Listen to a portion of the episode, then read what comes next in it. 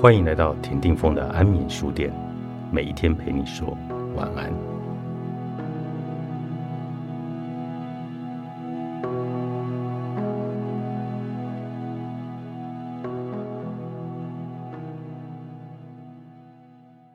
与婚姻伴侣走了这么久，即使已经分开，有时也难免会回顾自己当年的选择究竟是不是正确的。淑萱在婚姻中有很长一段时间都不快乐，但她碍于信仰、担忧孩子等种种的想法，迟迟不敢果断转身。直到众多的导火线依次爆开，她才选择放过自己。如今，她一个人过得很好。经过不同心境的重重思考，说起外遇的前夫，语气中还有一丝的谅解。淑娟说：“她的婚姻很早开始就不快乐。”她和前夫其实早就处得不好了，长期以来更从来没有改善，两人经常没有互动。但淑萱出于种种担忧，又有信仰，还是选择留下。只是淑萱的坚持几乎只给自己带来痛苦。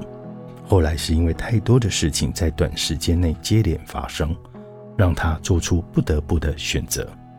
那个时候。是女儿先发现前夫有外遇，当时正是她对婚姻迷惘、压力特别大的时候。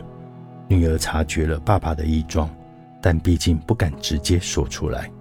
过了一个多月，女儿悄悄地在淑萱的桌子抽屉里放了一封封得很仔细的纸条，纸条上还写着要等妈妈准备好或是心情好的时候再看。但淑萱笑说：“啊，我当然要直接拆开呀。”拆开纸条，看到女儿的心，这一场婚姻似乎又更困难了一些。淑萱又去注意查证，但最后得出的结论还是和女儿的观察相同。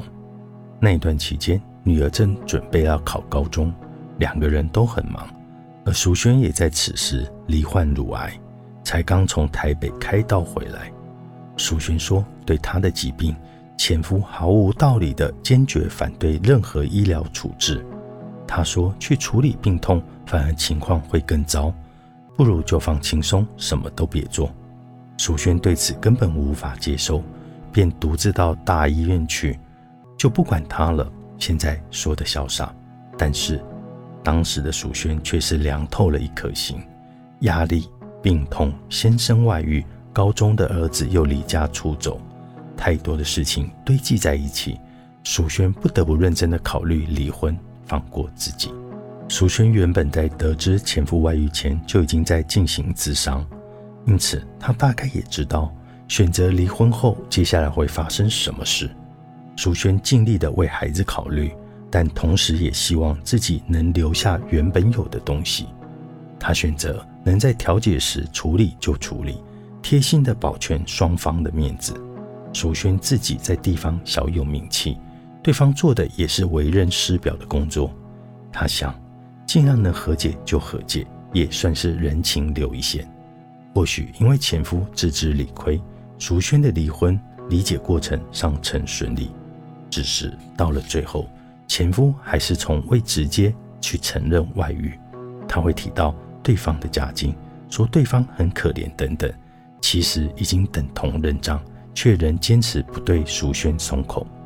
目前，淑萱的孩子都成年了，各有发展。讲起孩子时，也终于比较放心一些。客气有礼的淑萱在访谈中一直没有埋怨，直到最后才选择说出前夫的状况。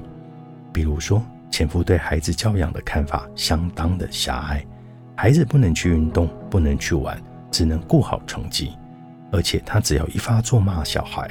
可能一个多小时都是他在骂，在摔东西。爸爸可能一生气就直接把孩子的笔电从三楼丢下去。听到这样的事情，其实也不难想象孩子会离家出走。但淑萱似乎逐渐理解了先生，说起前夫的个性，没有太多的恨或者埋怨。知道了前夫的家庭状况后，她慢慢也去理解。像是前夫觉得孩子没有特别达成什么就不能拥有东西，那也是因为前夫小时候是被这样对待的。而心理师想说的话就是，即使长期处在不快乐的婚姻中，与先生两人没有互动，在婚姻中感到无力挫败，淑轩却因信仰担忧孩子而未选择结束婚姻。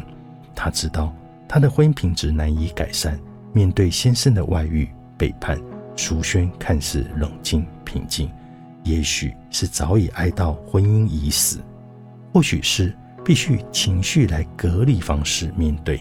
工作与生活才得以继续。淑萱选择，那我过好我自己的日子。选择婚姻中，我只做妈妈。有些父母的自我价值来自孩子的需要，孩子需要我，那我就有价值。淑轩在父母的角色中寻找自我的价值，他找到留下来的意义。直到先生在他生死交关之际的冷漠，淑轩才真正足够累积的失望。决定在行动上来离开。当面对关系的问题，找一个人来归咎，能够让我们的愤怒、不安、恐惧有安放之处，一切变得可控，也容易将复原的责任归于造成伤害的一方，认为对方需要为自己的复原负责，而不愿启动自我修复的责任。于是，个人与生活就会更加艰辛了。